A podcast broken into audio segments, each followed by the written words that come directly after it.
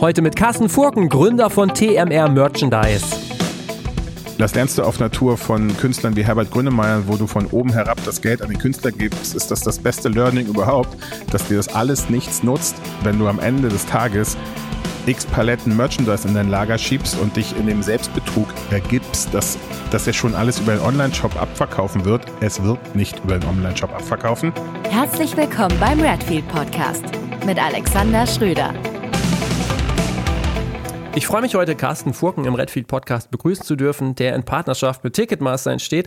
Carsten ist Gründer von TMR Merchandise, The Merch Republic, und arbeitet seit vielen Jahren mit Acts wie die drei Fragezeichen, Moderat, Herbert Grönemeyer, Peter Maffay und vielen mehr. Und wir sprechen heute bestimmt auch über die schwarzen T-Shirts als Topseller oder halt nicht der Topseller, ähm, aber auch, was die letzten Jahre und Monate mit sich gebracht hat. Ähm, ganz besonderes Anliegen ist dabei die TMR Flüchtlingshilfe Ukraine Berlin. Aber erstmal moin, hallo Carsten. Hallo, guten Tag. Freue mich sehr dabei zu sein. Ähm, ich würde gerne mit dir, wir hatten es im Vorgespräch auch gesagt und auch nochmal für die Leute, die jetzt zuhören, ähm, der Podcast ist immer relativ chronologisch aufgebaut, deshalb äh, ein sehr wichtiges Thema kommt zum Schluss ähm, nämlich die Flüchtlingshilfe Ukraine. Das ähm, möchte ich gerne nochmal so anmerken. Also es lohnt sich auf jeden Fall bis zum Ende hier im Podcast zuzuhören. Aber wie bei jedem Gast muss ich dich fragen, wie bist du mit der Musikbranche das erste Mal in Berührung gekommen, professionell? Und du machst das ja schon seit vielen Jahren, das Merchandise. Warum ausgerechnet Merchandise?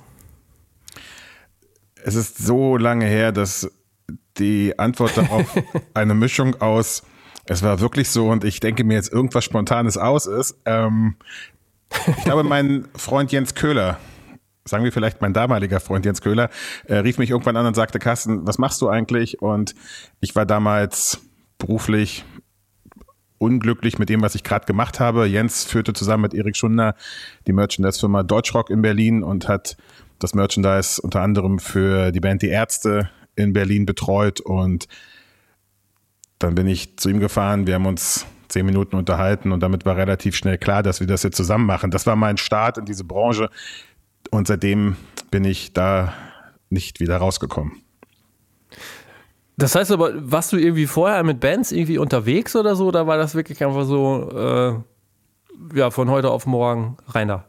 Nein, gar nicht. Ich habe äh, mein berufliches Leben mit einer PR-Agentur angefangen, habe äh, für verschiedene Sportvereine PR gemacht mit 1920 in Berlin, Start-up-Szene, alles ging und mal das, mal jenes, gab gar keinen geraden Weg, auch gar keinen richtigen, wirklichen Plan. Und als Jens, Erik und ich dann gemeinsam beschlossen haben, dass wir bei Deutschrock zusammenarbeiten, war das mein, mein, mein, mein Eintauchen in die Musikwelt und damit ging das alles los, damit fing das alles an.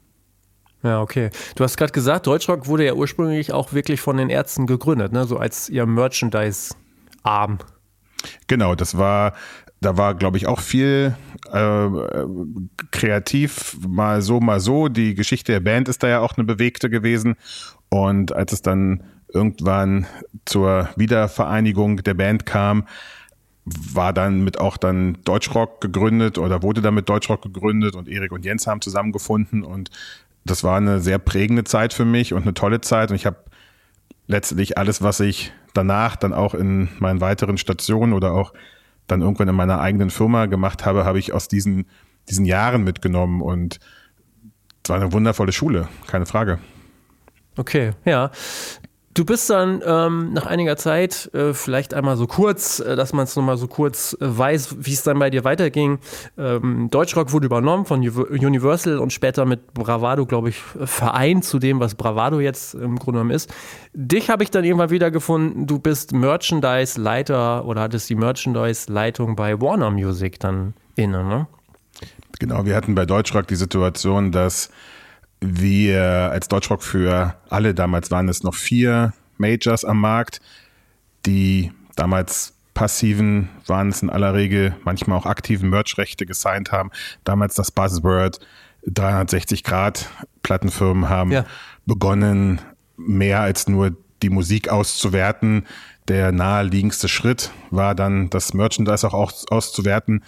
Dem Management musste irgendwie erklärt werden, warum man jetzt irgendein Betrag X von den Merchandise-Erlösen abhaben will, da lag es dann nahe, auch einen Auswertungspartner an der Hand zu haben. Das war Deutschrock für alle vier Majors. Universal hat damals dann Deutschrock übernommen. Damit war dann für alle anderen drei verbliebenen Marktteilnehmer klar, dass man das irgendwie anders machen möchte und nicht mehr mit Deutschrock arbeiten will. Weshalb die dann alle irgendwas Eigenes gemacht haben. Auf einmal wurde der Markt etwas komplexer und voller. Ja. Ich ja. habe aus tausend verschiedenen Gründen den Weg mit Bravado oder den Weg mit, mit, mit Universal nicht mitgehen wollen, bin dann nach, nach Hamburg gezogen und habe dort äh, als Head of Merchandising Central Europe für Warner Music Central Europe das dortige Merchandise aufgebaut in Zusammenarbeit mit den Kollegen in UK und in Amerika, die natürlich sehr viel weiter waren und das seit vielen Jahren bereits aktiv auch gearbeitet haben, wo das auch wenig Erklärungsbedarf hatte bei den Managements und bei den Künstlern, war man da in Deutschland natürlich noch nicht ganz so weit und hat viel, viel, auf, viel, viel Arbeit haben müssen, damit den Künstlern zu erklären, den Managements zu erklären, warum das jetzt vielleicht auch ein Vorteil für sie sein kann, Merchandise-Rechte abzugeben oder einen Teil ihrer Rechte abzugeben. Mhm, okay, jetzt hast du schon so ein bisschen vorne weggenommen, da kommen wir gleich zu. Ähm, ich habe da gleich noch eine Zwischenfrage, ähm, warum du dich selbstständig gemacht hast, eben weil du gesagt hast, oh, die äh, Gemengelage wurde etwas komplizierter und irgendwie äh, war es dann doch schon für einige Künstlerinnen und Künstler interessant, auf unabhängige Firmen zu gehen. Nur eine Sache, die ich gef gefunden habe, die fand ich eigentlich ganz interessant, weil ähm, äh, äh bin mal gespannt, ob du darüber lachst im Nachhinein. Ähm, ich habe gesehen, bei Warner Music, die haben tatsächlich mal, das ist so ein Traum eigentlich von jedem Künstler, Künstlerin, so mal so ein Fashion-Label zu gründen. Warner Music hat versucht, ein Fashion-Label zu gründen, Vicious Dice, glaube ich. Ähm, magst du da einmal so kurz was drüber sagen? Also das, äh, es gibt es ja, glaube ich, nicht mehr. Das ist mir kein Begriff. Also was passiert, wenn Plattenfirmen ähm, versuchen, Fashion zu machen? Funktioniert das? Das ist ja die große Diskussion, dass alle Leute, die vielleicht nicht so tief drin sind im Merchandise-Markt oder in dem, wie auf Tournee oder auf Touren Merch, mit Merchandise Geld verdient wird, für die ist es klar, dass man Mode machen muss. Und die Verbindung von Mode und Merchandise ist für die Merchandiser immer etwas schwierig zu, zu nachzuvollziehen. Aber wir mussten das halt einfach machen. Menschen wollten, dass wir Mode machen. Bei Warner Music gab es natürlich dann auch äh, klassische, äh, klassischerweise Lizenzen, die von Rhino kamen oder ähm, die woher auch immer kamen, wo man dachte, lass uns doch jetzt mit Silberfoliendruck auf ein äh, Inside-Out genähtes T-Shirt ähm, Led Zeppelin drucken und gucken, was damit passiert, wenn wir das im, im, im stationären Einzelhandel verkaufen. Ja. Um zum einen zu schauen, was passiert, wenn man für ein T-Shirt nicht nur 20, 25, 30 Euro nimmt, sondern wenn man das vielleicht für 60 Euro nimmt. Wenn man das nicht nur, damals gab es noch den Vertriebsweg in einem kleinen Folienbeute-T-Shirts beim, bei Saturn an die Wand zu hängen. Ja, stimmt. Ähm, wenn, wenn, wenn das nicht funktionierte, was ja nicht funktioniert hat, wie wir heute alle wissen, war die Frage, funktioniert es vielleicht, wenn wir äh, in einer Boutique auf einen Bügel ein T-Shirt hängen? Ähm, wollen Menschen das vielleicht kaufen? Als Musikfirma, als Merchandise-Firma, einer Merchandise-Unit einer Musikfirma auf einmal zu glauben, dass man, dass man im Modemarkt mitspielen kann, war ambitioniert. Äh, wir haben das aber angenommen. Sagen wir es mal so. Okay. So. Ja, man muss versuchen. Ne? Andererseits, ich finde das so ganz interessant, so dass das ja eigentlich so danach klingt, dass das gar nicht gut funktioniert hat und immer, also alle paar Jahre oder einmal im Jahr, so diese Diskussion aufpoppt, dass ähm, H&M irgendwelche, keine Ahnung, Nirvana-T-Shirts oder ich weiß gar nicht, was dann verkauft wird, dass das ja, ich, ich kenne jetzt keine Zahlen, ne? aber anhand der Diskussion nehme ich an, dass das ja schon irgendwie funktioniert. Aber weil ihr hattet ja auch, glaube ich, ähnliche äh, Größen bandmäßig. Ich glaube tatsächlich, Clash dass das mit großen Themen so. natürlich funktioniert, wenn du das natürlich, ja. wenn du siehst, dass ähm, dass natürlich Justin Bieber ein Thema ist, was bei H&M ohne jeden Zweifel funktionieren wird, dann ist es halt Justin Bieber. Das ist dann halt auf den nationalen Markt nur schwer runterzubrechen.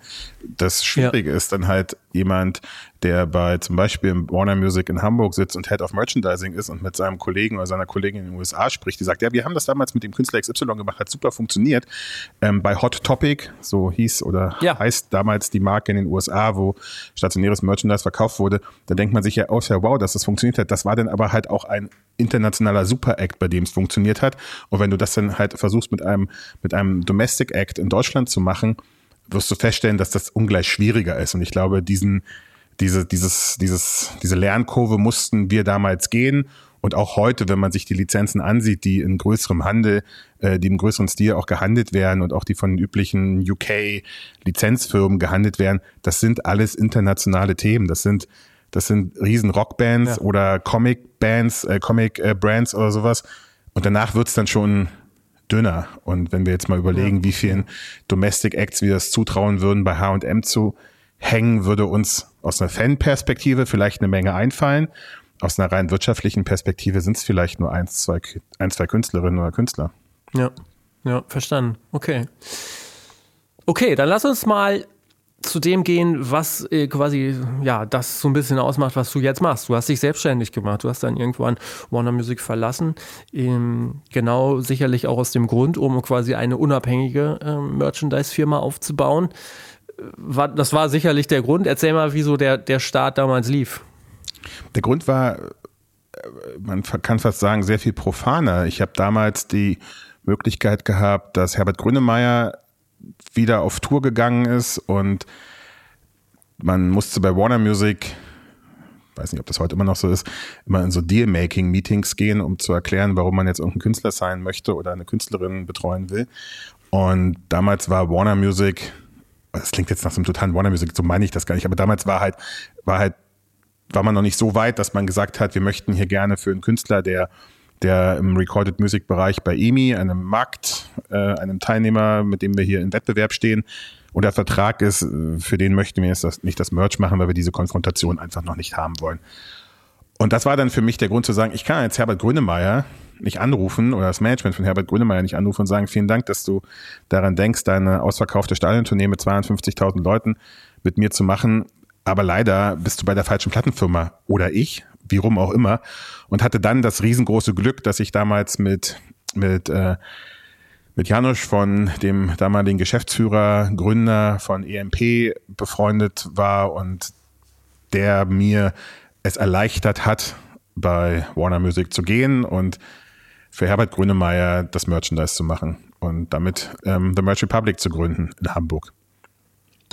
Okay, aber das klingt ja äh, fast schon nach einem Gründertraum. Also äh, Herbert Grönemeyer, äh, ein Riesenstar in Deutschland. Das, ne? also. das war ohne jeden Zweifel eine, eine sehr, sehr, sehr, sehr große Chance und ich habe mich, ich war persönlich, ich, ich habe mich, keine Ahnung, als ich dann irgendwann verstanden habe, dass, dass das für Warner Music aus Gründen, die ich ja auch überhaupt nicht zu bewerten habe oder die, die, die ja auch in der freien Entscheidung der damaligen Geschäftsführung lagen, nicht in Frage kommt, war das für mich erstmal sehr, sehr schrecklich und sehr furchtbar. Und ich war sehr froh, dann zu hören und zu sehen, dass, dass da in Lingen ähm, zwei Gründer sind, die das halt ganz anders gesehen haben und die halt auch einen unfassbaren Spirit ähm, an den Tag gelegt haben und auch sehr an mich geglaubt haben und an meine damalige Kollegin Christina, die, mit der ich bei Warner Music zusammengearbeitet habe, die uns als Team sozusagen ähm, auch angespornt haben, diesen, diesen Weg zu gehen. Und als ich dann bekannt, geben, bekannt geben durfte, dass ich mit Herbert Grönemeyer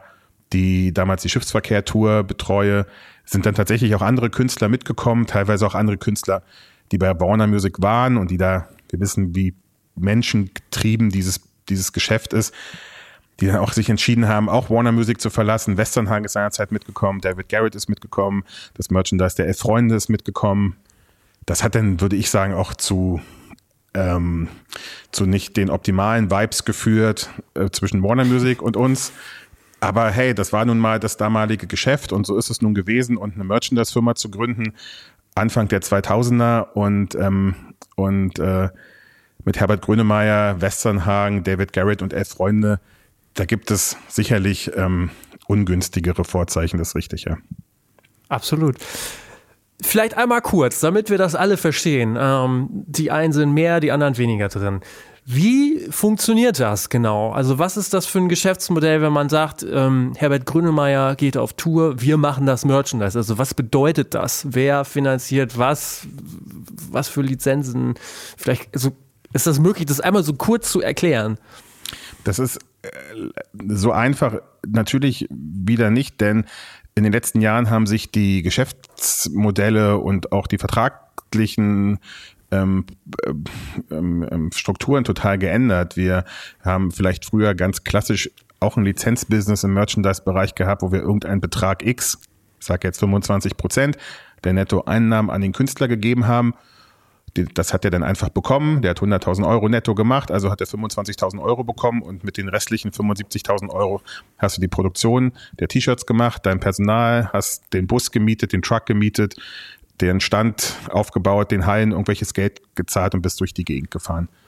Heutzutage haben Managements, die vielleicht auch jünger sind, die vielleicht auch ähm, die, die, die Branche anders wahrnehmen, viel mehr Selbstbewusstsein, wenn man das vielleicht so sagen darf, und wollen noch viel mehr involviert sein haben also mitunter gar keine klassischen Lizenzdeals mehr, sondern geben dir als Merchandiser eher was ab und nehmen dich als reinen Dienstleister, sagen, wir gibt aber auch klassische, heute erst wieder mit einem Künstler darüber diskutiert, klassische ähm, Kostenteilungsdeals, dass wir sagen, hey, alles, was reinkommt, dann alles, was wir an Kosten haben und das, was übrig bleibt, teilen wir in einem zu findenden Split. Es ist kein, es ist nicht mehr so, dass man sagen kann, Merchandise funktioniert üblicherweise so, Zumindest bei uns nicht ja. so. Wir haben tatsächlich mit jedem Künstler und jeder Künstlerin einen komplett anderen Deal. Ja, okay. Das, aber das bedeutet im Prinzip, die Ware, das ist meistens schon so, dass ihr die herstellen lasst. Das ist ein bisschen auch eu oder das ist euer Risiko größtenteils. Diese Designs oder die Produktauswahl, die schlagt ihr dann den jeweiligen Künstlerinnen und Künstlern einfach vor oder kommt das genau, schon also direkt von denen?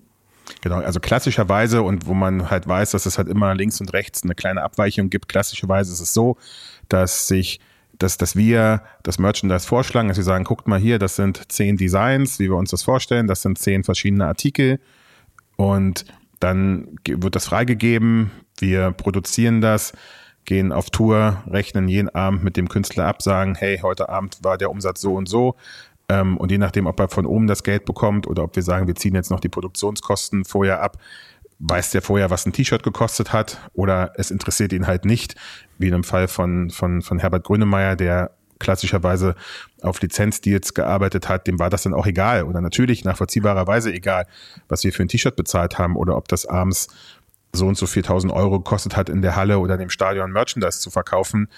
Wenn das Geld von oben herab gezahlt wird, spielt das keine Rolle. Bei anderen mhm. Deals ist das wichtig, dass man im Vorfeld die Produktionskosten abstimmt und sagt, hey, das T-Shirt kostet aber 8,75 Euro, wenn ihr das so haben wollt. Ist euch das bewusst? Wenn ihr dafür nur 20 Euro nehmen wollt beim, beim, beim Kunden, ist das möglicherweise nicht in jedem Venue abends kostendeckend. Das ähm, müsste man im Vorfeld mal zur Diskussion bringen, um sich im Nachhinein dann diese Diskussion zu ersparen. Ja, okay. Aber äh, ich habe es verstanden. Also im Großen und Ganzen schon, denke ich, ist das klar geworden. Ähm, jetzt auch nochmal, wo es verkauft wird. Also wir sprechen jetzt ganz viel über Tour und die Herbert Grönemeyer-Geschichte äh, war ja im Grunde genommen auch eine Riesentour. Das heißt aber im Grunde genommen, The Merch Republic, das, was du machst, das ist, hat einen ganz, ganz starken Fokus auf Live, auf Touring. Das ist korrekt. Ja, wir würden am mhm. liebsten nur Live-Verkauf machen, da wir da das, da, da das für uns äh, schwer ist, mit Online-Shops Geld zu verdienen, das liegt sicherlich daran, dass wir in einem Segment unterwegs sind und uns, wenn man das so sagen darf, darauf spezialisiert haben, dass wir sehr viel Pop machen, dass wir zwar sicherlich auf Arenen und Stadiongröße Pop machen, aber dass wir halt Pop machen und dass natürlich der, der, der Fan in anderen Musikbereichen mehr Geld ausgibt, nicht nur live, sondern natürlich auch gerade online. Das heißt, wir sind natürlich, ähm, wenn wir sehen, dass wir für, ich nenne jetzt einfach Namen, ähm, ohne dass das jetzt irgendwie dann aktuell auch ein Künstler von uns sein muss, sicherlich verkauften Andreas Burani in einem Online-Shop weniger Merch als eine Metal-Band. Und dementsprechend ist es ja. für uns natürlich auch schwierig, in diesem Bereich Online-Shops vorzuhalten. Wir machen das für jeden Kunden, weil wir wissen, wenn wir den Online-Shop nicht anbieten, bekommen wir auch die Tour nicht weil das natürlich aus verschiedenen Gründen auch keinen Sinn macht, zweimal Stock zu haben, zwei unterschiedliche Firmen zu haben. Das ist totaler Quatsch. Also machen wir die Online-Shops, aber zur Wahrheit gehört auch, wenn ich alle meine Online-Shops morgen zumachen könnte und trotzdem die Touren behalten würde, ich würde es sofort machen. Jetzt ohne auch da nochmal Namen zu nennen, weil das ist total schwierig und kompliziert. Aber wenn du jetzt mal so ein äh, äh, äh, äh, Herbert Grönemeyer, Andreas Burani in der Größenordnung, wenn man das so vergleicht, da hast du jetzt über die Jahre gute, gute Werte sicherlich auch nochmal oder irgendwie so eine Idee. Ähm, Einnahmen, also nur Einnahmen oder Verkäufe live versus E-Commerce. Kannst du das irgendwie so prozentual einordnen? Du sagst ja jetzt im Grunde, boah, E-Commerce nervt, ist irgendwie doof. Wenn, wenn man das mal sich so angucken würde, nur die Zahlen, ist das unter 10 Prozent dann? Ja, also ich, würd, ich hätte ja. jetzt, mein Gefühl hätte jetzt 90, 10 gesagt. Ja. Und selbst wenn es jetzt 80, 20 wäre, glaube ich, signalisiert ja. das, dass wir auf okay. diese 20 Prozent auch, auch verzichten könnten, würden wir die wenn wir die, die Tour trotzdem behalten können. Denn der Aufwand hinter dem Online-Shop ist ja ein ungleich höherer, höherer mit äh, dem entsprechenden Warenwirtschaftssystem. Du brauchst irgendeinen Logistiker, der dir die Pakete packt. Du musst sicherstellen, dass du das, was die Leute heutzutage gewohnt sind. Das war ja vor zehn Jahren auch noch anders. Aber natürlich ist jeder, der heute ein T-Shirt bestellt, ja gewohnt, dass er es am nächsten Tag oder übernächsten Tag hat. Das heißt, wenn du also da nicht wirklich einen guten Job machst oder ein, zumindest einen Dienstleister hat, der da einen guten Job macht und die Leute nicht innerhalb von wenigen Tagen ihre T-Shirts bekommen, hast du ein enormes auf, äh, ein enormes Aufkommen an, an, an, an Kundenbeschwerden, die du erfüllen musst, die du beantworten musst. Ja, das ist, es ist kompliziert, ja, ja, klar. man den Beziehungsstatus ja. nennen können, ja. Ja, richtig. Aber ähm, was macht ihr dann mit dem Tourstock, der übrig bleibt? Es bleibt ja keiner übrig.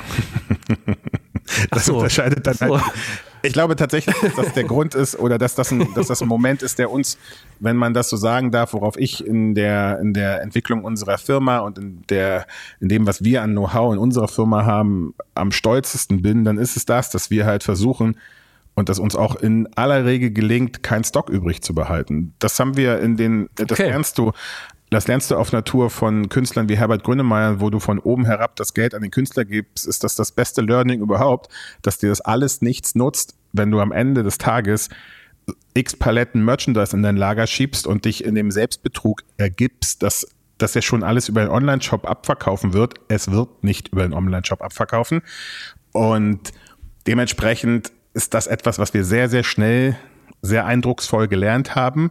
Und dementsprechend versuchen wir mit über die Jahre den Erfahrungswerten pro Kopf umsetzen, mit möglichst genauem Zahlenmaterial, was Zuschauer angeht, einfach guten Forecast zu machen, immer nur auf wenige Shows zu planen, niemals eine komplette Tour vorab zu produzieren und lieber mehrfach nachproduzieren und uns das ins entsprechende Venue liefern lassen, ähm, und einfach nur die Sachen nachzuproduzieren, die auch wirklich gehen, sehr schnell Ware oder einzelne T-Shirts ausverkaufen lassen, um auch nicht fünf verschiedene Designs vor Ort zu haben, wovon definitiv drei übrig bleiben, sondern am Ende noch mit zwei dazustehen, dafür aber keine, keine Ware übrig zu haben. Das ist so, wie wir rangehen. Wir versuchen, so wenig Ware wie möglich okay, ja. übrig zu behalten. Ja, okay, schlau äh, und nachhaltig. Und äh, gut, wir müssen gl gleich nochmal ähm, darauf kommen, wie das jetzt aktuell aussieht, ob das äh, weiterhin so funktionieren kann. Ähm, aber jetzt nochmal so grundlegend zu dem, wie das Geschäft bei dir, bei euch aufgebaut ist. Ihr macht das nicht nur national, ihr macht das auch wirklich international, ne? Wir, wir würden das bestimmt am lieber, wir würden das am liebsten noch internationaler machen. Wir sind halt immer ja. in diesem sehr nationalen Business gewesen. Das war bisher auch immer in Ordnung.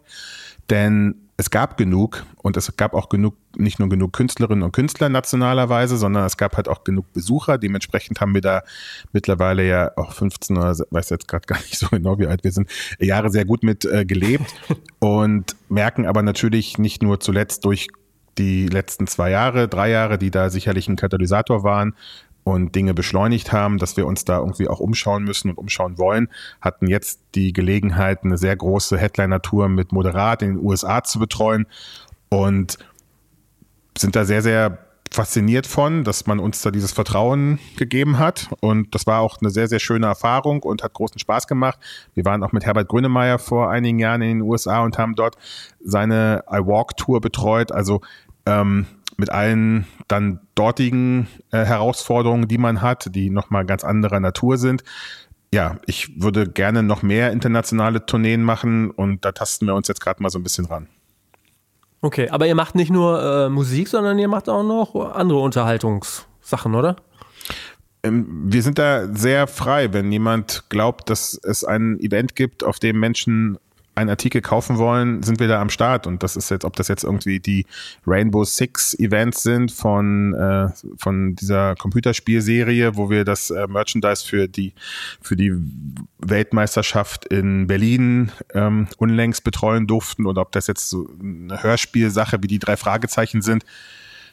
Ja, hey, stimmt. Da kommen Menschen in eine Halle und wollen T-Shirts kaufen. Ruf uns an. Jetzt kommt die große Frage. Ähm, gut, in der Größenordnung bewege ich mich nicht eher wenig, aber ich merke, wenn ich links und rechts gucke, ab und zu gibt's, hast du dann so Acts, wo du denkst, so, ja, keine Ahnung, warum mache ich überhaupt Merchandise? Also, wo man da so das Gefühl hat, so, naja, das ist einfach keine Merchandise-Band. Was würdest du mir da sagen? Also, als erfahrener Merchandise-Mensch, würdest du dann sagen, naja, Alex, also, dann hast du halt einfach die falschen Produkte? Nein ich glaube, dass es Künstlerinnen und Künstler gibt, die einfach kein Merchandise, also die auch ohne Merchandise einen okayen Abend haben und wo man dann auch weiß, alle gehen auch nach Hause und da hat jetzt niemand da gestanden und irgendwas vermisst. Es gibt Themen, wo Merchandise weniger Sinne gibt. Und im Zweifelsfall sind es auch die Themen, wo wir abends hingehen und auch kein Merchandise sehen oder wo es vielleicht nur ein Programmheft gibt oder so, was auch vollkommen in Ordnung mhm. ist und das nur meine ich jetzt hier gar nicht despektierlich, sondern weil es halt, weil, weil wir uns wahrscheinlich bei Klassikthemen, an denen wir uns auch schon versucht haben, nur schwerlich vorstellen können, dass ein Klassikpublikum in der Philharmonie abends noch den Hoodie in XL mitnimmt und dafür aber wahrscheinlich ein signiertes, in Leinen gebundenes Notenbuch gerne nimmt. Insofern ist das eine Mischung aus, dann war es das falsche Produkt und jo, wahrscheinlich gibt es aber auch Künstler, wo man das einfach sein lassen kann.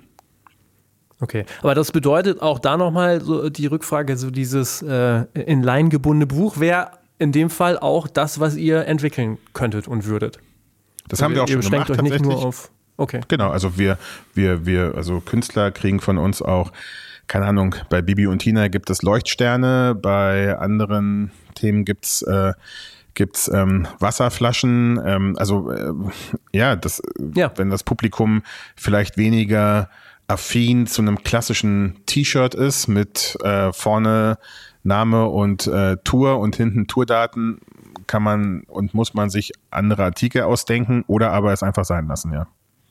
Okay. Wie ist so die klassische Situation, wenn du nicht mehr in Textil gehst?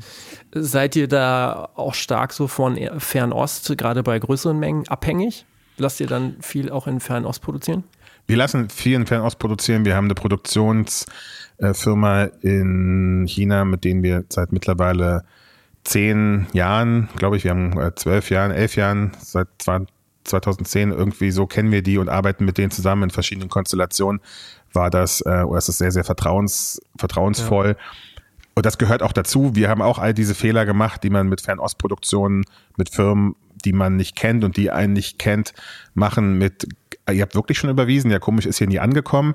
Ach ja, wir haben es oh, wirklich rausgeschickt. Ach ja, komisch, dass es nicht da ist. Ja, dann überweist du nochmal 500 Euro. Also haben wir alles gemacht und haben wir überall einen Haken hinter und dementsprechend sind wir auch nicht so nicht so erpicht darauf, jetzt möglicherweise neue Firmen kennenzulernen, kriegt man ja ständig irgendwelche E-Mails, so hallo, wir sind jetzt Hersteller XY, weil wir halt wenig Lust darauf haben, ständig irgendeinem Künstlerin, irgendeinem Künstlerin oder Künstler zu erklären, warum jetzt irgendwas nicht geklappt hat. Wir gehen da mit denen, denen wir vertrauen. Wir arbeiten, seitdem es TMR gibt, mit einer Druckerei in Deutschland zusammen. Wir arbeiten mit einer Firma in China zusammen. Wir arbeiten, wir haben für alles die Firma, mit der wir arbeiten und links und rechts gibt es für uns gar nichts. Okay, ja, super. Die große Frage des, äh, der, der, der, des Eingangs, der, der Eröffnung. Was machen wir mit dem schwarzen T-Shirt? Ist das einfach das, was man immer nehmen sollte? Oder was oder äh, dann noch dran hängt ist, was wird die Farbe dieses Jahres? Schwarz. Schwarz? äh, ey, das ist so. Und ja, jedes Mal äh, ist es die gleiche Diskussion, ob man nicht was Modischeres machen, machen will, ob man nicht ein Ash oder ein Charcoal oder was auch immer wir für äh, lustige Namen für es ist nicht ganz schwarz, nämlich ja. grau erfinden. Und am Ende des Tages würde ich sagen, bestätigen wie immer irgendwo Ausnahmen die Regel, aber ich bin mir nach wie vor sicher und würde da auch nach wie vor drauf wetten, dass wenn du alles zusammennimmst, ist es das schwarze T-Shirt. Ach ja, Mensch.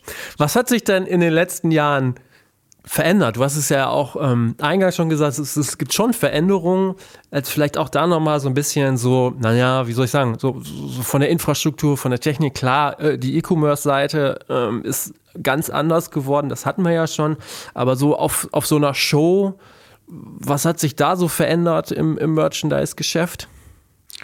Für mich persönlich war es am schwierigsten zu verstehen, dass nachdem im letzten Jahr die meisten Beschränkungen für unsere Branche weggefallen sind, wann war das? März, April, Mai circa, dachten wir alle, okay, wow, jetzt geht's los. Wir machen einfach da weiter, wo wir 19 aufgehört haben. Die Menschen werden so ausgehungert sein, unbedingt wieder auf Konzerte gehen wollen und sich nichts sehnlicher wünschen, als ein T-Shirt von ihrem ersten Post-Corona-Konzert zu kaufen. Und da habe ich, eine, hab ich eine Weile gebraucht, um zu verstehen, dass das einfach nicht passiert ist. Wir haben dann sehr schnell festgestellt, dass es die Tour, auf die wir uns dann lange genug gefreut haben, nämlich Herbert Grönemeyer im Mai, dass es die dann kurzfristig ja auch nicht gab. Und damit war das für uns ein sehr schwieriges Jahr. Das letzte Jahr war das schwerste Jahr für uns und wir haben wir haben keine großen Tourneen betreuen können. Wir sind umso froher, dass wir, dass wir dann Open Airs für Moderat in der Wohlheide und auch die Amerika-Tour machen konnten, um ähm, und so natürlich auch genug andere Themen, um zu überleben. Aber es war halt tatsächlich 2022 war für uns ein ein Überleben und Jetzt gucken wir mal, was 2023 bringt. Wir sind sehr motiviert und haben große Lust. Und tatsächlich ist es jetzt auch so, dass nachdem jetzt alle aus dem, aus dem Urlaub zurück sind, hier auch sehr, sehr interessante Anfragen reinkommen und wir vermutlich in zwei Monaten wieder in irgendwelchen Lanxess-Arenen dieser Republik stehen und denken, okay, puh, alles ist wieder in Ordnung. Aber das letzte Jahr war, das war sehr, sehr schwer für uns, ja. Ja, das glaube ich. Gibt es ja genug Personal? Ich ich finde ja, es gibt genug Personal. Die Kosten für das Personal sind unfassbar gestiegen.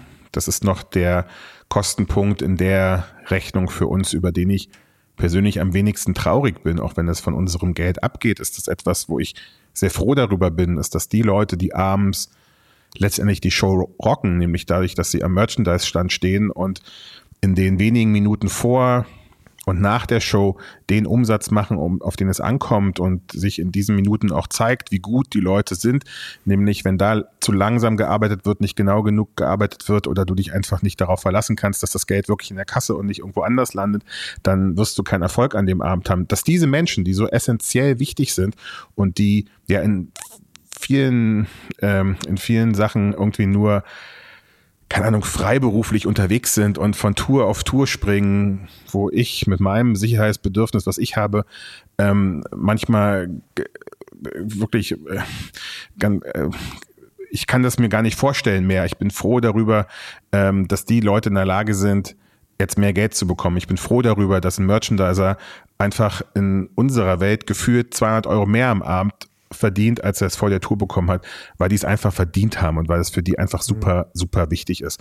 Gleichwohl merkst du dann aber auch, dass du von der Trucking Company das Angebot für den, für den, für den, für den LKW bekommst und das halt aber einfach auch gefühlt doppelt so teuer ist. Und das sind dann Momente, wo ich wenn ich jetzt zum Beispiel von der Tour die drei Fragezeichen im letzten November ausgehe, wo ich sehe, dass wir einen Vertrag haben mit der halt auf 2019 und auf 2018 haben wir unterschrieben, 2019 war dann die Tour, ähm, dann hat 2020 die Tour nicht stattgefunden.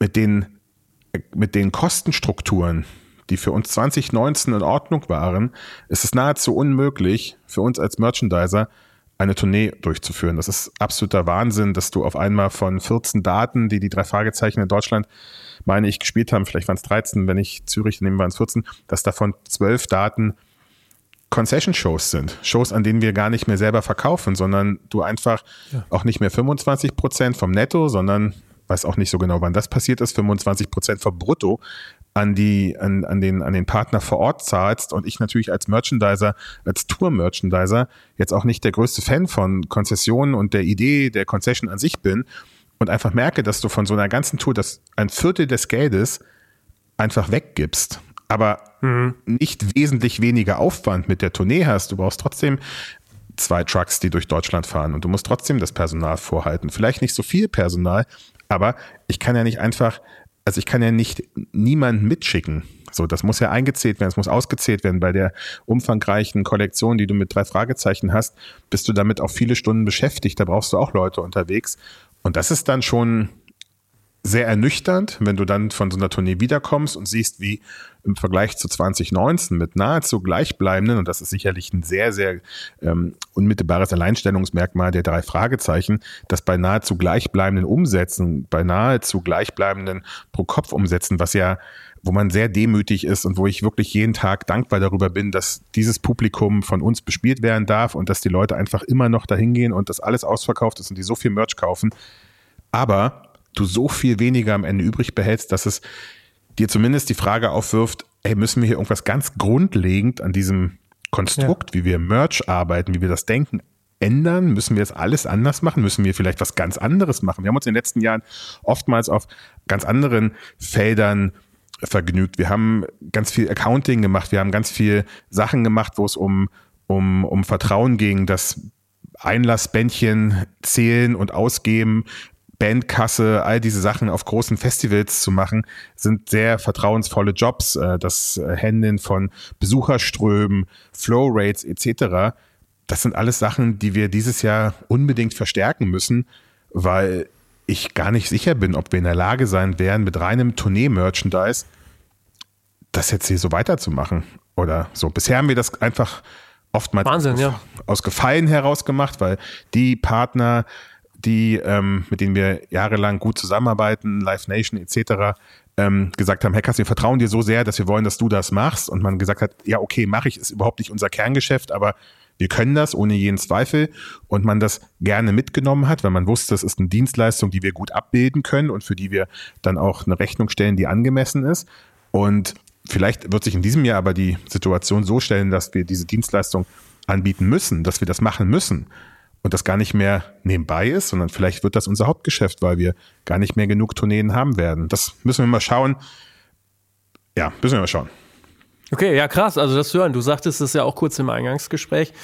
Ähm, so als Label denkt man sich so, hm, ob ich noch genug Tonträger verkaufe, aber Merch, das brennt wie Sau. Und jetzt sagst du so, na, Merchandise, boah, Mal gucken. Ich will ja gar nicht ne? den Eindruck erwecken, dass ich hier für die gesamte Branche spreche.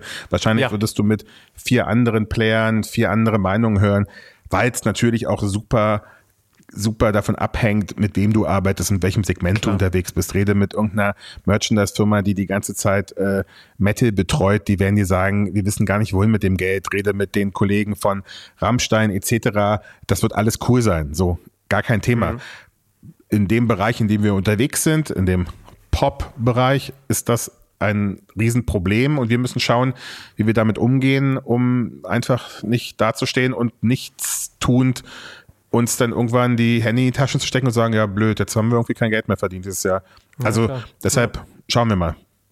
Nochmal kurz zu diesem, das würde mich tatsächlich mal interessieren, weil man da mal, mal so eine Größenordnung erfährt. Wenn so eine ähm, Arena-Tour oder auch wirklich eine große Tour gefahren wird, was ist ein guter Pro-Kopf-Umsatz? Kannst du das so roundabout sagen? Also das ist, das ist, das ist, das ist seriös gar nicht zu beantworten. Das ist, vielleicht mhm. muss man da auch von einer, von einer Spanne reden. Wir haben, es gibt ja. Künstler, die, die, die, die sind nur bei einem Euro. Für die ist es aber okay, ja. Euro zu machen, ja. weil die 250.000 Leute spielen und weil 250.000 Euro in einem Monat auch eine Menge Geld sind. Und dann gibt es Künstler, die machen 5, 6, 7, 8, 10 Euro und spielen aber dafür nur 50.000 Besucher, fair enough. Also ja. das kann man so einfach nicht beantworten. Bei den drei Fragezeichen ist der Pro-Kopf-Umsatz sehr, sehr, sehr viel höher als bei vielen anderen Pop-Themen. Das ist das größte Thema, was die Pro-Kopf-Umsätze angeht, für das ich je gearbeitet habe. Und da hat man ja dann auch sowas wie bei Deutschrock war Tokyo Hotel natürlich ein Riesenthema, äh, die Ärzte und in diesen Sphären bewegen sich die drei Fragezeichen auch. Und dass das heutzutage in 20 22 ein Hörspiel gibt, was mit den Umsätzen mit solchen Themen mithalten kann, ist schon mehr als außergewöhnlich. Ja, das ist schon Wahnsinn, das finde ich auch. Und gerade wenn du ja sagst, dann ist man da mit ein, zwei Trucks unterwegs, das sind ja unglaubliche, also nicht nur Warenmengen, sondern man braucht auch entsprechende Verkaufsstände und was weiß ich. Da reicht ja dann auch nicht mal gerade so ein, so ein äh, Bierzeltgarnitur. Ähm, was mich da tatsächlich mal interessieren würde, auch so vom Experten, ähm, wird EC-Zahlung mehr, wird das mehr genutzt oder ist das dann am Ende auch von der Geschwindigkeit weiterhin ein bisschen kompliziert? Das ist tatsächlich auch themenabhängig. Wir haben jetzt, also ganz aktuell bei den drei Fragezeichen, würde ich sagen, dass wir auf einmal bestimmt bei 70 Prozent EC-Zahlung waren. Das ist ja. schon sehr, sehr äh, bemerkenswert. Da hat man halt auch wirklich gemerkt, wie sehr sich das im Vergleich zu 2019 verändert hat. Wir sind ja seit 2019 nicht mehr auf Tour gewesen und haben dann 2019 beendet mit einer Weihnachtstour damals, die, oder eine Tour, die im Dezember stattfand, November, Dezember mit den drei Fragezeichen. Und die nächste Tour, die wir in dieser, die wir in einer vernünftigen Größenordnung gespielt haben in Deutschland, war dann jetzt die November drei Fragezeichen Tour. Also drei Jahre später ist die Tour weitergegangen. Und das war sehr, sehr, sehr krass zu sehen, wie sich das verändert hat, wie zum einen Menschen nicht mehr, ah, ich nehme das T-Shirt, den Pulli und die Socken, sondern nehme ich jetzt das T-Shirt oder den Pulli. Man merkt das, dass die Menschen natürlich nicht mehr so viel Geld ausgeben wollen, dass sie, ja. dass sie, dass sie einfach die Karte möglicherweise seit drei Jahren am Kühlschrank kleben haben, wo noch vier andere Karten dranhängen und sich denken, hey, erstmal da überall hingehen, bevor ich mir was Neues kaufe. Verstanden. Da haben wir aber auch gemerkt, dass wir auf einmal fünf neue EC-Kartengeräte uns in einer Nacht- und Nebelaktion bestellt haben, weil hier einfach original niemand dran gedacht hat, dass wir vielleicht mit zwei EC-Kartengeräten in so einer Halle gar nicht mehr auskommen. Und das war sehr, sehr interessant, wie wir dann auf einmal nach dem Tourauftakt in Nürnberg dachten, jo, okay, vielleicht bestellen wir einfach noch fünf. Und dann ja. war das auch alles in Ordnung. Aber ey, früher haben wir mit einem EC-Kartengerät pro Stand gearbeitet und das war alles in Ordnung. Und früher war 2019. Also wir reden ja. über drei Jahre ist das her. Das ist eine, das mussten wir erst lernen. Das haben andere bestimmt schneller gelernt. Wir haben es halt jetzt erst im November gelernt, wissen wir jetzt aber halt auch. Dafür haben wir jetzt hier sehr viele EC-Kartengeräte im Schrank. Aber das stellen wir natürlich als ach, eine unfassbare Erleichterung für euch vor, weil du einfach nicht mehr mit diesem Bargeld hantieren, rumhantieren musst. Ähm, ich weiß nicht, auf so einer Stadiontour irgendwann musst du, also fängst du dann an, schon das dann in so Eimern oder Säcken rauszutragen? Ja, man, hat tatsächlich ein, man hat tatsächlich ein Volumenproblem, was, was Geld angeht, ja. weil das natürlich irgendwann eine gewisse Menge angeht. Wenn du dann halt zum Beispiel auch von Stadt zu Stadt vielleicht mal fliegen musst oder so, weil das sich nicht anders äh, geht, äh, dann ist das immer auch ein Problem mit einem Rucksack voller Geld, das jetzt irgendwie den Kollegen von Securitas zu erklären. Insofern ähm, ist das ein Problem tatsächlich und dadurch hat sich ja auch noch, was sich auch noch verändert hat in den letzten Jahren, dass man ja nicht einfach mehr zu seiner Bank geht und sagt, ich komme jetzt heute vorbei und würde gern 60.000 Euro in Bar einzahlen, äh, sondern interessanterweise haben es ja die Banken in meiner kleinen Kastenwelt ist deren Geschäftsmodell, dass ich als Kunde den jeden Monat 14,90 Euro dafür bezahle, dass die mein Geld aufbewahren, aber irgendwie wollen sie es ja auch nicht mehr haben. Und dann ruf doch mal bei der Commerzbank an und sag, du kommst jetzt hier mit 50.000 Euro vorbei, da legen die ja original auf und erklären die dann Geschichte von, ja, du kannst ja in einen Automaten gehen. Ja, der kann aber nur 10.000 Euro nehmen. Wenn du dann irgendwann dieses, dieses Prozedere mit denen durch hast, dass du auch Zahlungen über 10.000 Euro erklärt hast, weil du halt ein bargeldintensives Geschäft hast und das nicht mehr gleich untersucht wird, dann endet dieser Automat trotzdem immer bei 9.990 Euro. Dann stelle ich mich doch nicht nachts hin und, und zähle da fünf Stunden ja. lang Geld ein. Seid ihr irre? Also haben wir jetzt in diesem Jahr das Geld von einer Firma abholen lassen, von so einer Sicherheitsfirma, auch in Ordnung. Insofern, ja, jedes, jeder Umsatz, den wir nicht machen. Früher habe ich mir zum Beispiel auch immer aus einem Controletti-Move von mir heraus das Bargeld von den Konzessionären abends mitgeben lassen nach einer Show.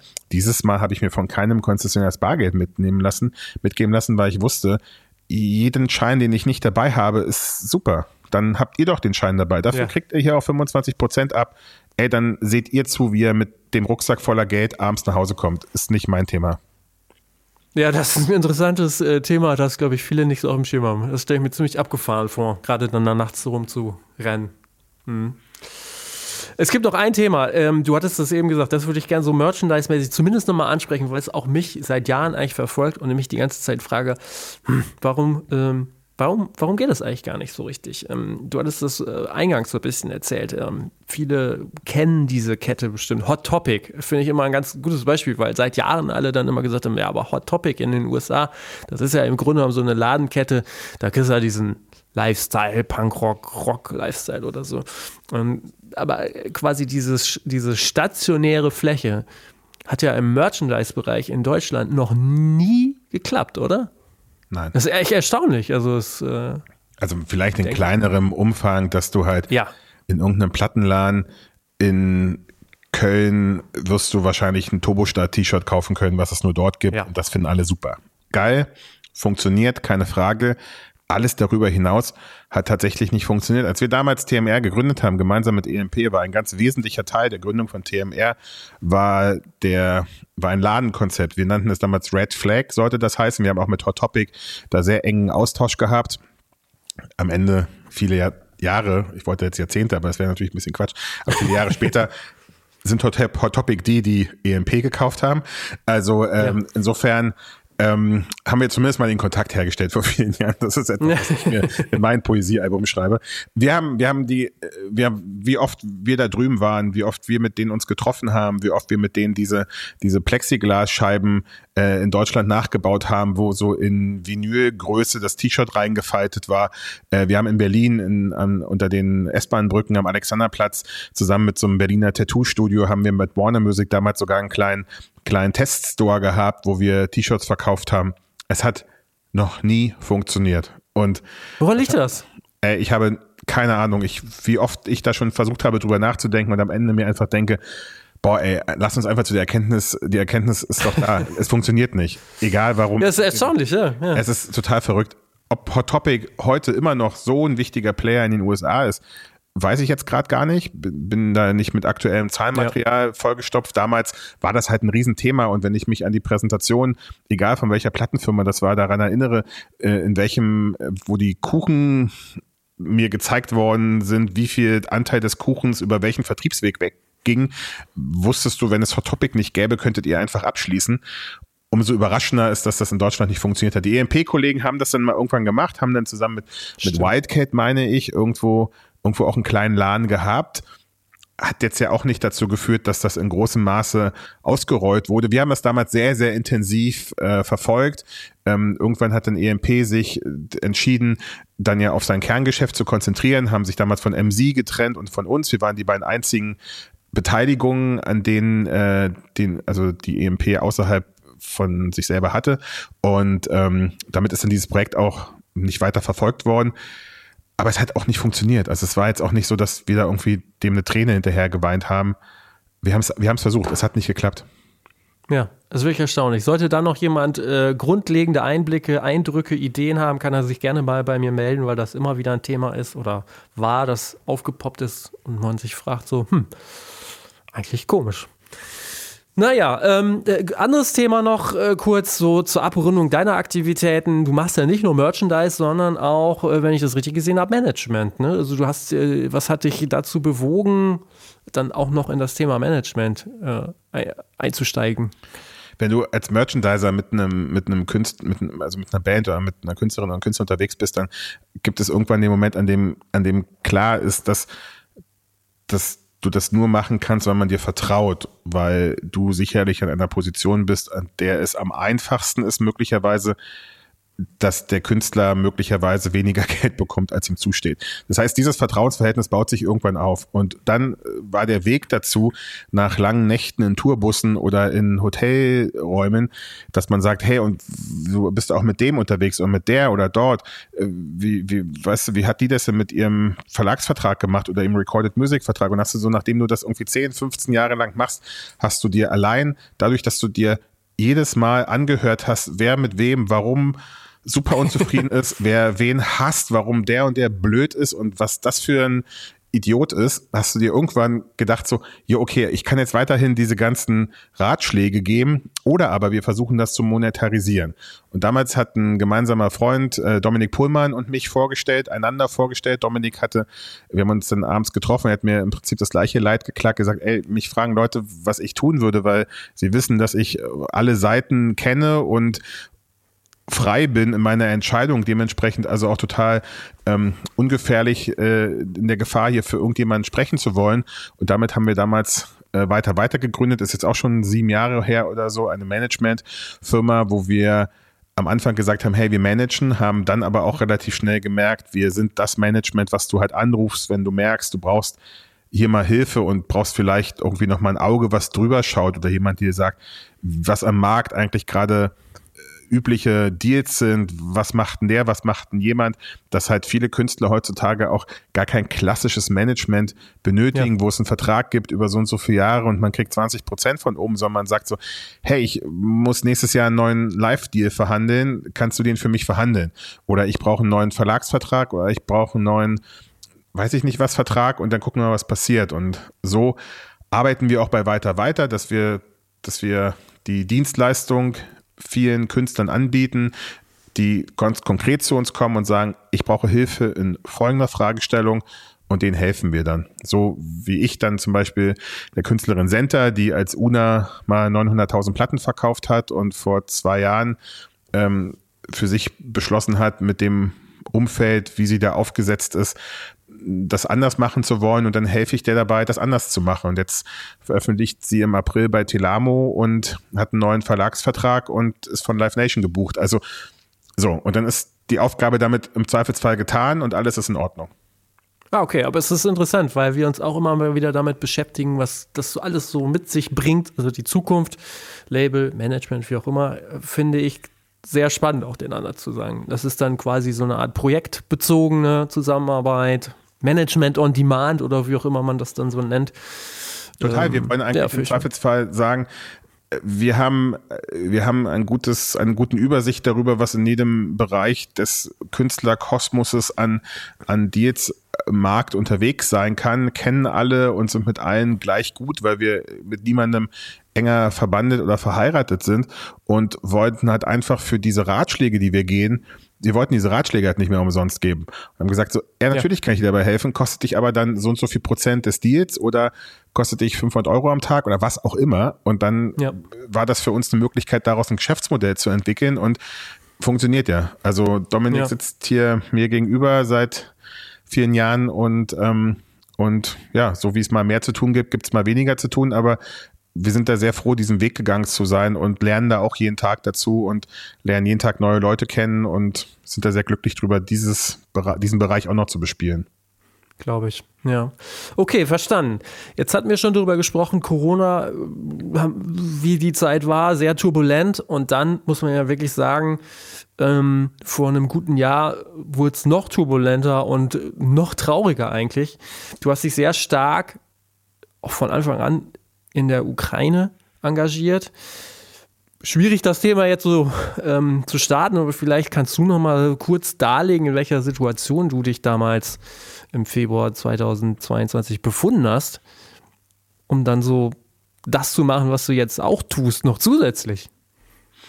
Ich habe das so erlebt, dass ich aus einem wundervollen Winterurlaub in den Bergen zurückkam und auf dem Weg nach Hause die Nachrichten gehört habe und äh, dass Russland in der Ukraine einmarschiert ist, nach Hause gekommen bin und im Fernsehen die Bilder sah von, von, von Müttern, die mit einem Rollkoffer und einem Kleinkind auf dem Arm über die Grenze gegangen sind. Und das hat etwas in mir getriggert, dass ich, ich weiß es nicht mehr genau, zwei, drei Tage später losgefahren bin und versucht habe zu helfen. Und das wurde dann halt alles, das hat sich alles ein bisschen verselbstständigt und wurde ein bisschen größer als gedacht. Aber das hat, ich habe diese Bilder gesehen und weiß, dass, äh, dass, es, dass ich gar nicht anders konnte, als loszufahren und zu helfen. Und zu dem mhm. Zeitpunkt haben viele Leute gerade aus unserer Branche sehr viel getan und mir erschien das, mir erschien das unlogisch, dass man einen Reisebus mit schnell zusammengesuchten Winterklamotten füllt und damit an die polnisch-ukrainische Grenze fährt. Und ich dachte mir, zu Hause auf meinem Sofa sitzend, wait a second, wer genau soll denn jetzt über diese Grenze kommen und als allererstes eine neue Winterjacke brauchen? Ähm, und wo soll denn das alles gelagert werden? Es schneit doch. Ja, und das war dann ja auch so. Die Leute sind mit ihren Autos und mit ihren Bussen mit, ja, auch das braucht so eine Dynamik dann bestimmt auch in einer, in einer unfassbaren Dynamik alle an die Grenzen gefahren, haben sich gewundert, dass sie mit ihren Bussen niemanden mehr zurücknehmen konnten, weil sie halt gar keinen Platz hatten, um die ganzen Wintersachen rauszuräumen. Weil die Leute, die über die Grenze kommen, sind natürlich nichts sehnlicher brauchten als eine Transportmöglichkeit von der Grenze weg und ja. keinen Bedarf hatten an neuen Winterschuhen, denn die hatten sie im Zweifelsfall ja an und die haben sie auch erst zwölf Stunden vorher angezogen. Also da habe ich mir sehr schnell gedacht, dass wir das anders machen müssen und dass man das anders aufsetzen kann und muss und habe dann die Möglichkeit gehabt in in, in Suceava im Norden Rumäniens an, einer, an einem Grenzort ähm, mir das alles anzuschauen. Wenige Tage später habe dort dann mit Rumänen vor Ort ein großes Lagerhaus gemietet, habe Andi aus Dresden kennengelernt, der sich dort engagiert hat. Und dann haben wir angefangen, Busse zu chartern und Menschen die Möglichkeit zu geben, aus Suceava nach, in diesem Fall Berlin, Leipzig, Dresden, wo auch immer es hinfuhr, zu reisen und ähm, in dem Warenhaus viele Sattelzüge mit Spenden aufzunehmen. Und das war der Anfang von dem, was jetzt ein Jahr später immer noch eine eingetragene oder mittlerweile eine eingetragene NGO ist und immer noch da ist, leider. Mhm. Totale Wahnsinn. Also du dokumentierst das ja vor allen Dingen auf deinen eigenen Social-Media-Kanälen, LinkedIn, ähm, Facebook, Instagram. Auch da, wer sich da einmal einen Überblick verschaffen möchte, kann das da sicherlich sehr, gut tun. Und das ist auch immer wieder wirklich, ähm, ja, wie soll ich sagen, es ist sehr äh, eindring eindringliche Bilder und Worte, die du da ja auch findest. Wie ist die Situation aktuell vor Ort da in dem Bereich, in dem ihr tätig seid? Wir sind im Moment in den folgenden Bereichen tätig, dass wir uns darauf konzentrieren, dass wir Menschen, die aus den Kriegsgebieten oder aus den umkämpften Gebieten innerhalb des Landes geflohen sind, nach zum Beispiel Odessa, dass die dort Unterkunft finden, dass die jeden Tag Essen und Nahrung bekommen. Wir distribuieren aber auch aktiv in die frisch befreiten Dörfer oder in Städte wie zum Beispiel Kherson, direkt an der Frontlinie, Hygienematerial, im Moment Baumaterialien. Die Menschen haben in einer Stadt wie Kherson quasi keine Infrastruktur, was bedeutet, dass sie kein Strom, kein warmes Wasser, also gar kein Wasser, keine Heizung haben. Die Fensterscheiben sind alle zerstört durch die Detonation von, von, von, von dem konstanten Shelling dieser, dieser Bombardieren dieser Städte. Dementsprechend ist es wichtig, dass wir mit Folien, mit, ähm, mit OBS-Platten die Räume verschließen, weil nur dann ergibt es auch Sinn, einen kleinen Ofen in den Raum zu stellen oder mit einem, mit einem Generator, der irgendwo im Hausflur steht, einen Heizstrahler zu betreiben, dass die Wärme in den Häusern bleibt. Äh, gleichzeitig Wasserkocher, ein Riesenthema, dass sie Wasser, was sie aus Wasserflaschen bekommen, erwärmen können, um sich zu waschen. Ähm, das ist das. Und zum Dritten, dass wir halt unsere Kleinbusse, wir haben elf Kleinbusse und einen großen Coachbus in Odessa, mit dem wir aktiv den Menschen Transportmöglichkeiten geben und sagen, du möchtest gerne aus dem Dorf, in dem du bist, weg. Damit transportieren wir sie kostenfrei nach Odessa, können denen dann auch anbieten, dass wir sie weiter in die Republik Moldau bringen, nach Rumänien bringen, wo wir mit dem UNHCR zusammenarbeiten. Im Moment sind die Wege nach Westeuropa sehr kompliziert. Das, was Anfang des Krieges noch einfacher war, nämlich nach Berlin zu kommen oder nach Deutschland generell zu kommen und hier Unterkunft zu finden, ist im Moment nahezu unmöglich. Dementsprechend bleiben sehr viele Leute im Land. Die Leute, die aber auch die Möglichkeit hatten zu gehen, weil sie mobil genug waren, weil sie genug Geld haben, weil sie genug weil sie vielleicht auch Verwandte irgendwo im, im westlichen Ausland haben, die sind auch zum großen Teil gegangen, so dass die Leute, die jetzt noch dort sind, das klingt unfassbar verallgemeinernd, aber das ist dann auch ein Teil des Krieges, dass man, wenn man damit täglich zu tun hat, irgendwann sehr sehr profan damit umgeht, ähm, mhm. dass die Leute, die jetzt noch da sind, sind auch die Leute, die zum großen Teil einfach nicht wissen, wohin, die einfach da stehen und sagen, wo ja. soll ich denn hin? Ich bin 80 Jahre und lebe hier in Kherson. Dann warte ich jetzt hier, bis irgendwas passiert, weil in einem Zelt in Rumänien auf gar keinen Fall. So, wir haben, ich war erst vor zwei Wochen in Kherson und da sollten wir von einer Freundin aus Leipzig, deren Oma sollten wir überreden, mitzukommen mit ihrer Katze. Und die ist nicht mitgekommen, obwohl wir eine Katzenbox gekauft haben und die mitgebracht haben, weil sie gesagt hat, dass ihre Katze ähm, große Angst vor Reisen hat, weil die ja auch noch nie verreist ist. Und deshalb würde sie hier bleiben mit der Katze in Kherson, einer Stadt, die nach immer konstant beschossen wird und wo man, wenn man, wenn man, wenn man das Schwarze an die Wand malen will, auch weiß, dass die Front dort nicht die stabilste ist und möglicherweise auch Kherson wieder Teil einer Offensive der Russen werden könnte, die bleibt halt da die sagt halt, ey, was soll ich denn? Die sieht Bilder von Zelten. Da hat die gar keine Lust mhm. drauf. Das mhm. will die nicht machen. Und deshalb ist das, ist der, ist die Not der Leute dort im Moment vielleicht sogar auch größer, als sie Anfang des Krieges war. Vor allen Dingen auch mal größer, als sie im Sommer war. Äh, mittlerweile sind da unter 0 Grad, es schneit, das Wetter ist ähnlich wie hier. Das ohne warmem Wasser und ohne Heizung, ohne Hygieneprodukte. Das muss ich ja gar nicht ausführen, was das für die Menschen bedeutet. Und die brauchen dringend, dringend, dringend unsere Hilfe. Und das versuchen wir nach wie vor zu tun. Wir bekommen große Unterstützung aus der Branche. Ich bin sehr froh darüber, dass mein, dass, dass mein Netzwerk, unser Netzwerk, aber auch Leute, die wir gar nicht kennen, uns über Instagram anschreiben und sagen, es ist so irre, was ihr da macht. Ich habe gerade 500 Euro gespendet oder 5000 oder was auch immer. Das ist sehr, sehr großartig, weil wir mit jeder kleinen, noch so kleinen Spende da sehr viel erreichen können. Wahnsinn. Wahnsinn. Ähm, da äh, fehlen mir ein bisschen die Worte, aber vielleicht dann auch nochmal, wenn jetzt jemand zuhört und sagt so, klar, äh, ich will helfen. Also klar, es gibt immer die Möglichkeit, Geld zu spenden. Ist das ja erstmal das, wo du sagst, ne, das wäre schon am wichtigsten, weil dann können wir es am besten äh, verteilen? Oder gibt es darüber hinaus noch Dinge, wo du sagst, oh, das brauchen wir auch, das brauchen wir jetzt? Also tatsächlich ist es so, dass man Anfang des Krieges noch auch sehr viel mit Sachspenden gearbeitet hat und man sehr, sich sehr gefreut hat. Das haben wir auch alles gemacht. So, hey, hier Google, äh, Amazon schickt alle Windeln zu uns ins Büro. Wir haben Sprinter vollgepackt und darunter fahren. Das ergibt im Moment gar keinen so richtigen Sinn. Wir sind auch dazu übergegangen, dass wir versuchen, gar nicht mit Sachspenden in die Ukraine zu fahren, weil du nahezu alles auch in der Ukraine kaufen kannst. Und weil das für mich auch ein Stück weit dazugehört, das lokale Business zu unterstützen. Ich empfinde es als falsch, mit einem, mit, mit einem Laster voller Fleischkonserven oder was es da für, für, für absurde Triebe gab, wir selber ja auch. Wir haben Sattelzüge mit Wasser nach Mikolajew geschickt, weil die ja. Wasserversorgung in Mikolajew zerstört war, um den Leuten halt Wasser zu geben. Die haben halt Stunden angestanden, um Wasser zu bekommen aus den Containern, die wir in der Stadt verteilt aufgestellt hatten.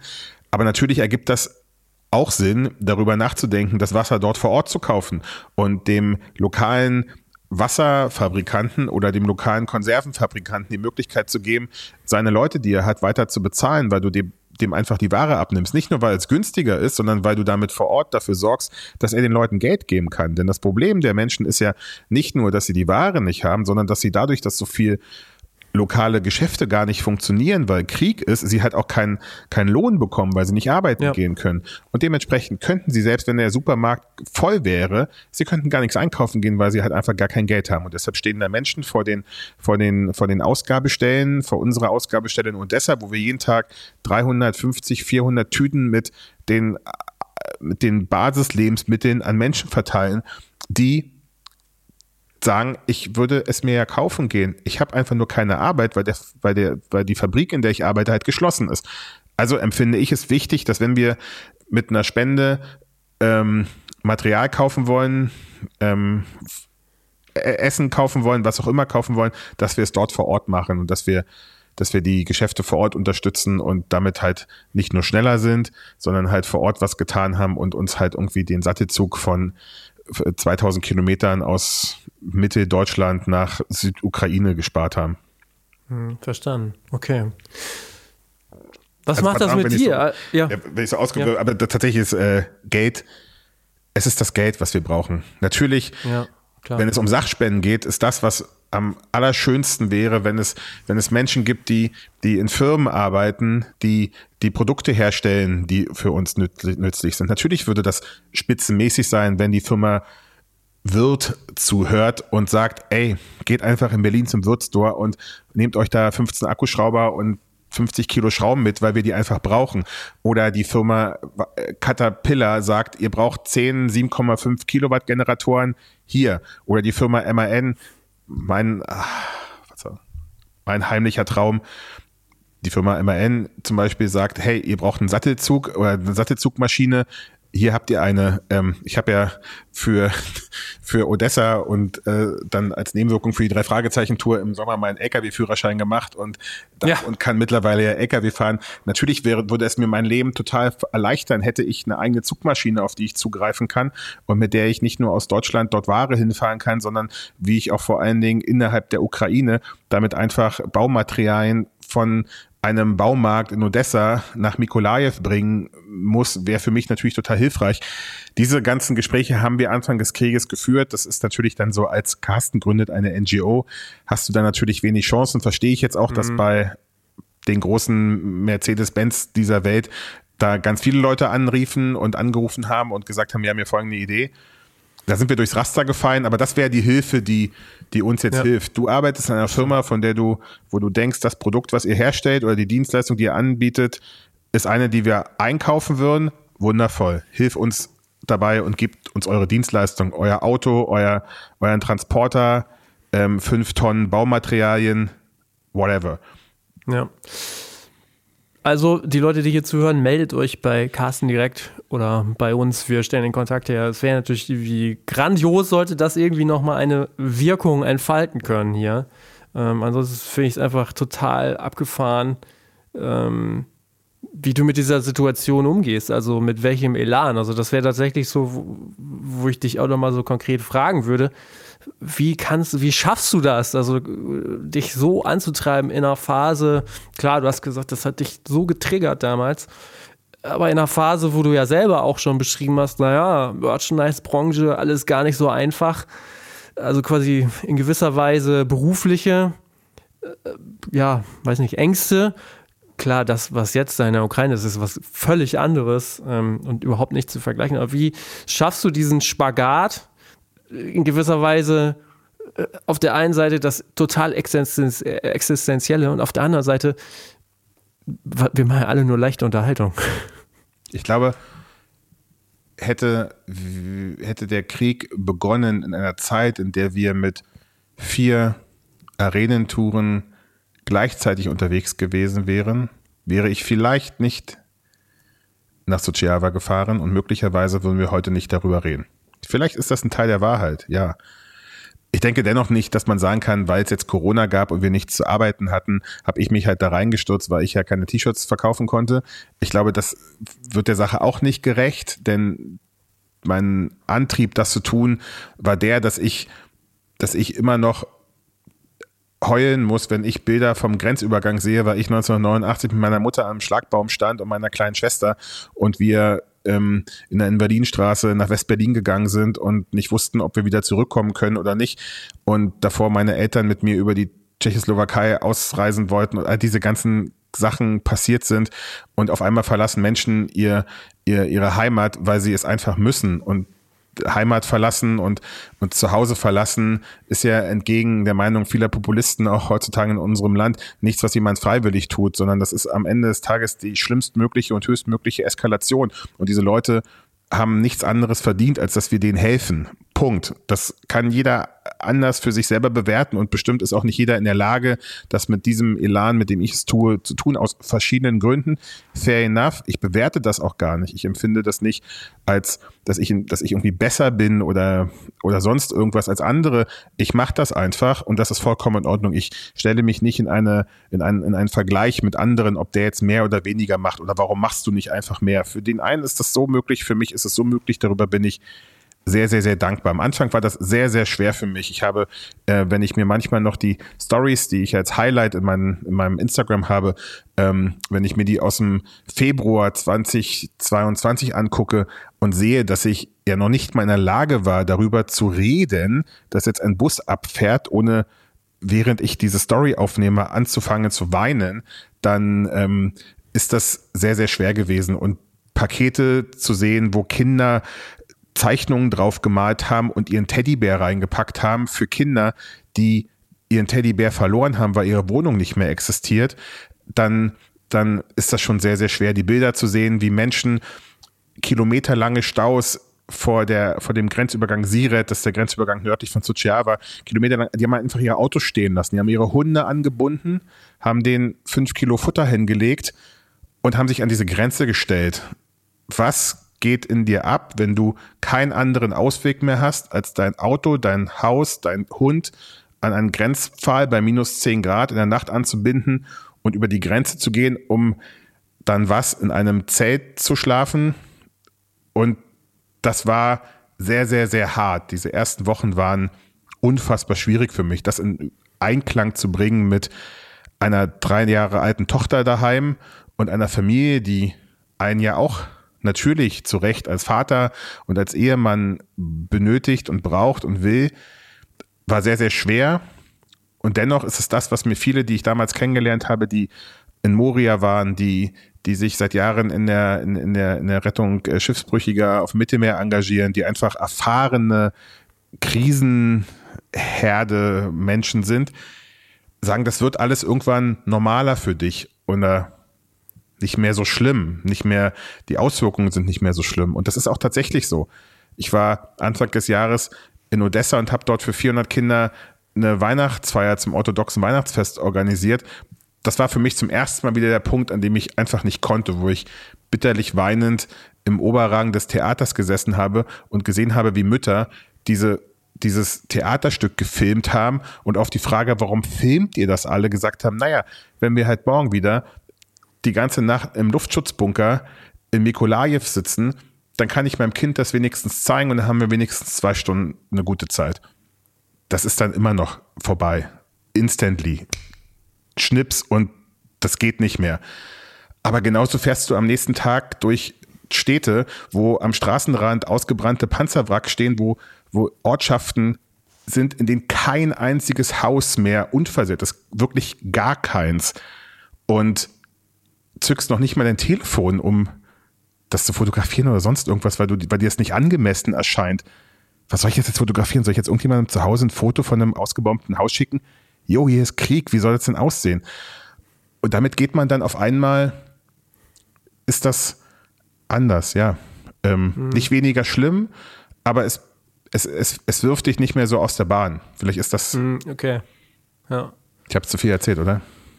Ja. Nee, also es war total, wie soll ich, also was soll ich dazu sagen? Es ist total eindrücklich, ne? Ich glaube, das ist auch total wichtig und ähm, ja, also ich habe dem nicht mehr viel hinzuzufügen und kann das auch gar nicht. Also ich kann wirklich nur sagen, vielen, vielen, vielen Dank für das, was du da tust, für die, was ihr da tut, für diese offenen Worte. Und ich kann auch nur jedem, der hier zuhört, ähm, ja, kann ich appellieren, sofern es euch möglich ist, guckt, wo auch immer, wie auch immer, also das merke ich auch immer, man hat immer das Gefühl, so, naja, irgendwie, man kann ja irgendwie äh, nicht allen helfen, aber selbst wenn man nur einem hilft, ist das irgendwie cool, so, weil ähm, das könntest auch du sein am Ende. Das ist ja. es eben, dass es am Ende des Tages egal ist, wie viel du spendest. Wir haben Leute, die haben, die haben bei uns Daueraufträge über 10 Euro gemacht. Toll.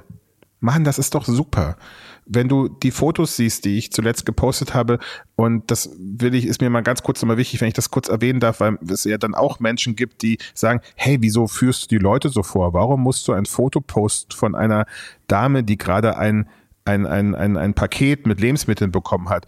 Die Antwort darauf ist ganz, ganz einfach, weil wir es sehen müssen. Weil wir sehen müssen, dass 1500 Kilometer von uns entfernt Menschen als einzige Möglichkeit Essen zu bekommen haben, die ist, dass ich in Odessa bin und mit den Spendengeldern von irgendjemandem aus Deutschland dort Dinge einkaufe und nach Kherson bringe, weil die sonst an diesem Abend nichts zu essen hat. Punkt. Das muss man sehen. Die Menschen in der Ukraine im Übrigen vollkommen okay damit. Gut, nun hat man in der Ukraine gerade noch im Krieg sicherlich einen anderen Umgang mit Datenschutz und sonst irgendwie so Sachen, was hier in Deutschland gleich ein Riesenthema ist. Die wollen, dass wir das sehen keiner von denen, den, den, die, die, deren Fotos ich auf meinem Instagram-Kanal teile, hat damit irgendein Problem. Ganz im Gegenteil, die sagen, hey, zeig den Leuten, wie das hier ist. Und die Wahrheit ist auch, dass meine einzige Möglichkeit, Spenden zu akquirieren, die ist, diese Bilder zu zeigen. Ja. Jedes Posting, jede Story generiert Spenden. Mal mehr, mal weniger. Aber, das ist ja auch die Wahrheit von Social Media und unserem Leben.